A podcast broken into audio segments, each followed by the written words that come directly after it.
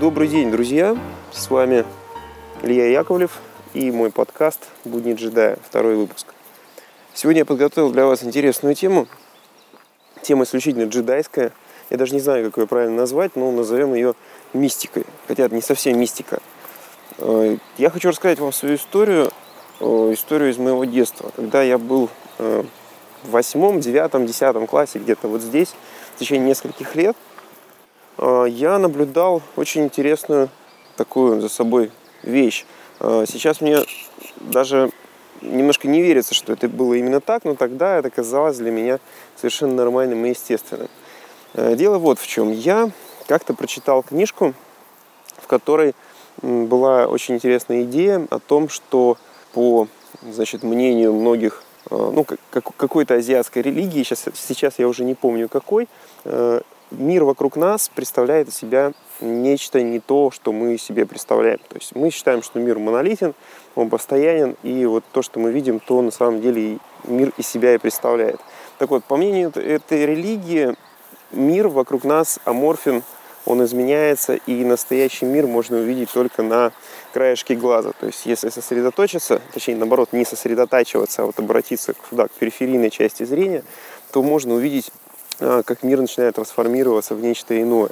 И лишь по нашему представлению, когда мы смотрим на мир, мир для нас формирует то, что мы видим. То есть таким образом мы являемся сами а, строителем, строителями своей реальности. Э, на тот момент, когда я прочитал э, об этой идее, у меня в багаже знаний было не так много каких-то идей, материалов и книг, и я, в общем-то, тогда не знал ничего ни про трансерфинг, ни про еще какие-то такие настроения. И меня как-то эта мысль зацепила, и я ее в голове так время от времени вспоминал про это, и мне было интересно, то есть как это можно применить. В то же время я увлекался тогда фэнтези, у меня был такой приличный багаж книг по, по фантазийной теме, там, со всякими скандинавскими богами и прочими.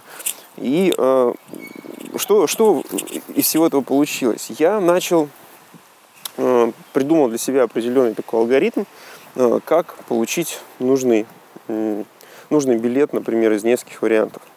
Э, у нас на уроке истории наш учитель э, ходила по партам и раздавала всем значит, определенные вопросы там, они были под номерами. Обычно у нее было где-то вариантов 8. Ну, перед началом урока я просто садился, сосредотачивался и начинал себе говорить. У меня была собственная такая идея, то есть я обращался, значит, к определенным своим богам, которых, которых знал по, по названию скандинавским, и говорил, вот то-то, то-то, сделай так, чтобы я получил то-то. Ну, и, в общем, у меня была такая своеобразная молитва. Как ни странно, это работало, ну, наверное, в четырех случаях из пяти это точно работало.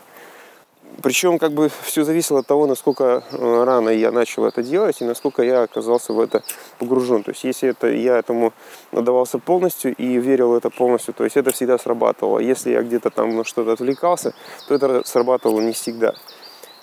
Потом э, у нас были еще экзамены, ну такие классические экзамены в конце года. Там нужно было уже тянуть билет из э, достаточно большого количества, там, из 30 или 35 вариантов. И здесь у меня тоже сформировалась такая другая совсем мантра, назовем ее мантрой, хотя тогда я не знал такого слова.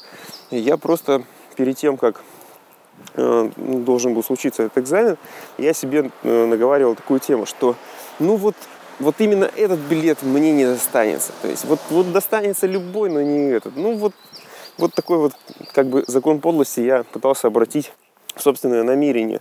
И это тоже срабатывало. Причем срабатывало вот, вот настолько срабатывало. Я был просто в шоке, когда я э, раза три э, вытягивал ну, именно тот билет, который я заказал. Я другие билеты тоже учил тогда. Я был не такой ленивый, как в институте. Э, но один билет я знал в совершенстве. То есть, и у меня получалось его вытянуть. Так вот, когда прошло определенное время, я уже учился в институте, я вспоминал про эту тему, но она почему-то мне в этот момент казалась такой далекой, такой нереальной.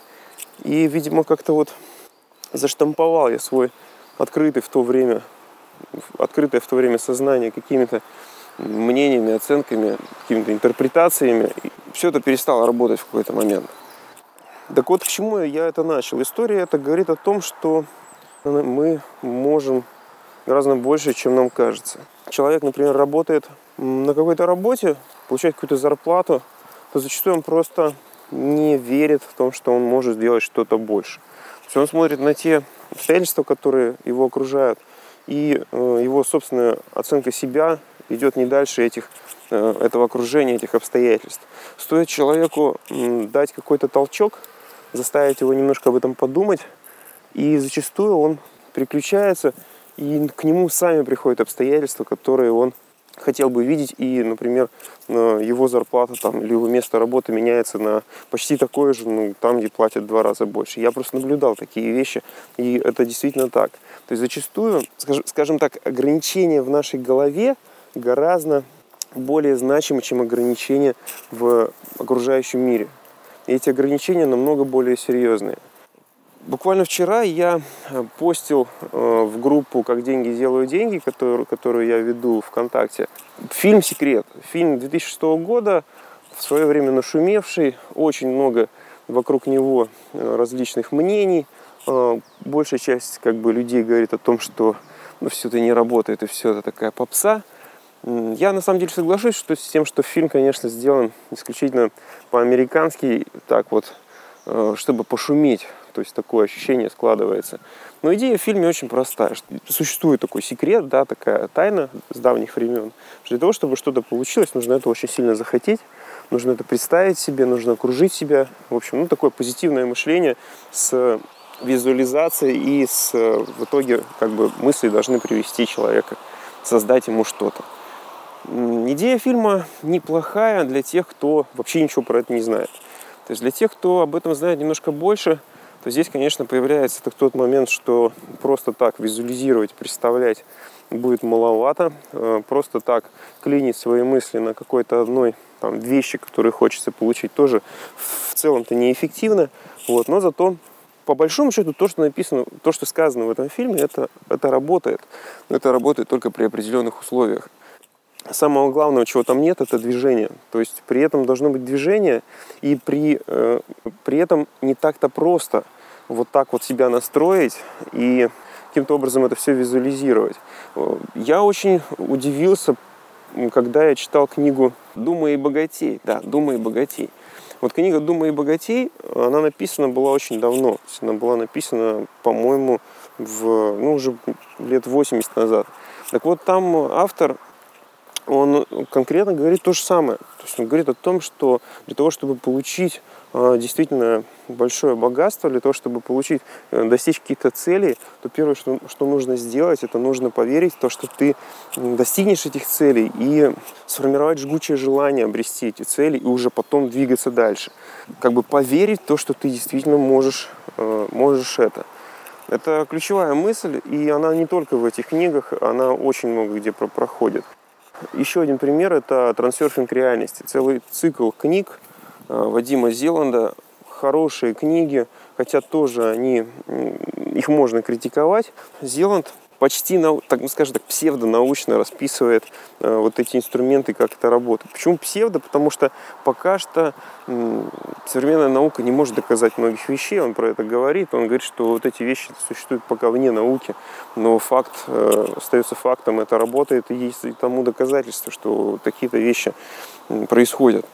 По поводу трансерфинга, э, хороший там еще есть один пример. Это, ну, например, пласты э, жизни, да, то есть пласты реальности. Каждый из нас находится в своем определенном пласте, в своем слое. И какой-то человек может смотреть на тот же город, на ту же работу, на то же общество и видеть что-то очень такое мрачное, неприятное, скучное, да, а какой-то человек, э, ну, например, человек, который там вчера влюбился, он начинает смотреть на это с очень позитивной стороны, он видит э, всю красоту этого мира, и мир к нему поворачивается. То есть мир просто разворачивается к нему, и он начинает получать все, что он хочет. То есть мир, мир ему также улыбается. Э, это действительно так, и здесь дело это даже не в мире и не в реальности, а дело в самом человеке, и в том, что он строит с помощью своего сознания, и в том, что как он реагирует на определенные действия. То есть он реагируя на одни и те же внешние воздействия, например, ну, на общество, да, в котором он находится, по-разному, соответственно, по получит разный отклик. И все это очень взаимосвязано, и эта взаимосвязь гораздо глубже и больше, чем нам может показаться. Я по себе сейчас замечаю очень интересный момент. Например, если уж мы э, начали говорить о работе и деньгах, человек действительно может зарабатывать гораздо больше, чем он зарабатывает. Э, человек может удвоить свою зарплату месяца за 2-3 э, легко. Причем для этого нужно просто переключить свое сознание на несколько другой, ну, скажем так, другой режим, да, и поверить тому, тому что действительно может быть. Но самое, наверное, самое главное – это начать избавляться от э, позиции наемного рабочего, от иждивенческих настроений как таковых. Дело в том, что у нас в обществе вот эти иждивенческие настроения, да не только у нас, они очень сильно развиты. То есть у нас все настроены на то, что что-то кто-то кому-то должен дать. То есть вот мы тут вот ходим на работу, и вот сидим тут, и нам вот должны дать. То есть вот, вот это вот нам дали, а это не дали. Меня, например, вообще как бы, ну, расстраивает, когда я такие вещи слышу, потому что, как правило, за этим никакого конструктива. Вот эти вот мысли наемного, наемного работника, да, они заключаются чаще всего в том, что человек не хочет ничего всерьез думать, предпринимать, он считает, что ему что-то должны, и его мысли идут вовсе не в том направлении. Они начинают занимать вот такую позицию какую-то оборонную, да, то есть вот дайте мне, э, вы мне должны вот, там, что-то еще. Конечно, Конечно, работодатель должен выполнять свои обещания, и он действительно берет на себя какие-то обязательства.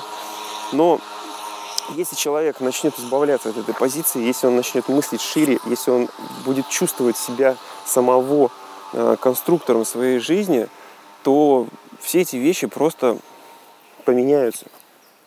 Хороший пример это мой друг. Э, он проработал несколько лет по найму, ну, достаточно долго он работал по найму, и в один момент я его пригласил к себе, говорю, давай будешь заниматься моим направлением, я тебе дам все полномочия, и э, ты сможешь сам зарабатывать столько, столько сколько сможешь. Вот, себе и своему коллективу.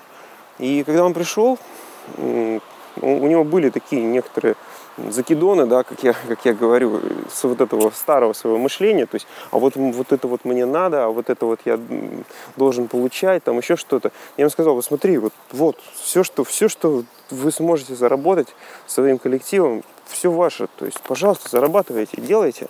Вот вам условия, пробуйте, то есть я где, где чем могу, буду помогать. И вот буквально уже прошло полтора года, мы с ним как-то разговаривали, и он мне признался, он говорит, меня ломало целый год.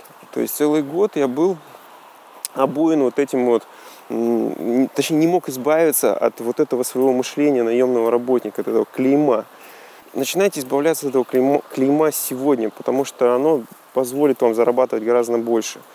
Это клеймо, оно просто мешает жить, и на самом деле это не обязательно нужно бросать наемную работу. Наемная работа это не всегда плохо, это, это нормально на каком-то этапе своей жизни. Но опять же нужно стремиться к тому, чтобы в перспективе обрести свое дело, а, обрести свой бизнес и начать формировать пассивный доход. Потому что именно пассивный доход это единственное, что фактически может привести действительно независимости и свободе. Э, без пассивного дохода, даже работая на себя, я долгое время работал на себя, я могу сказать, что это очень тяжело. Потому что когда человек работает на себя, он работает обычно гораздо больше, чем если он работает по найму. Э, во всех смыслах. И в физическом, и в, в моральном. То есть, ну, это просто работа на, на, на износ. Это работа, которая очень сильно высасывает все соки. Так вот, э, от этой работы тоже нужно, нужно не зависнуть на этом моменте долго. Нужно перейти либо к формированию бизнеса, либо к инвестициям, либо к тому и другому. Но здесь все зависит от э, личных предпочтений, от того, что хочется. Наверное, это все, о чем я хотел сегодня поговорить. Расширяйте ваши возможности, становитесь лучше. Пока. С вами был Илья Яковлев и подкаст «Будни джедая».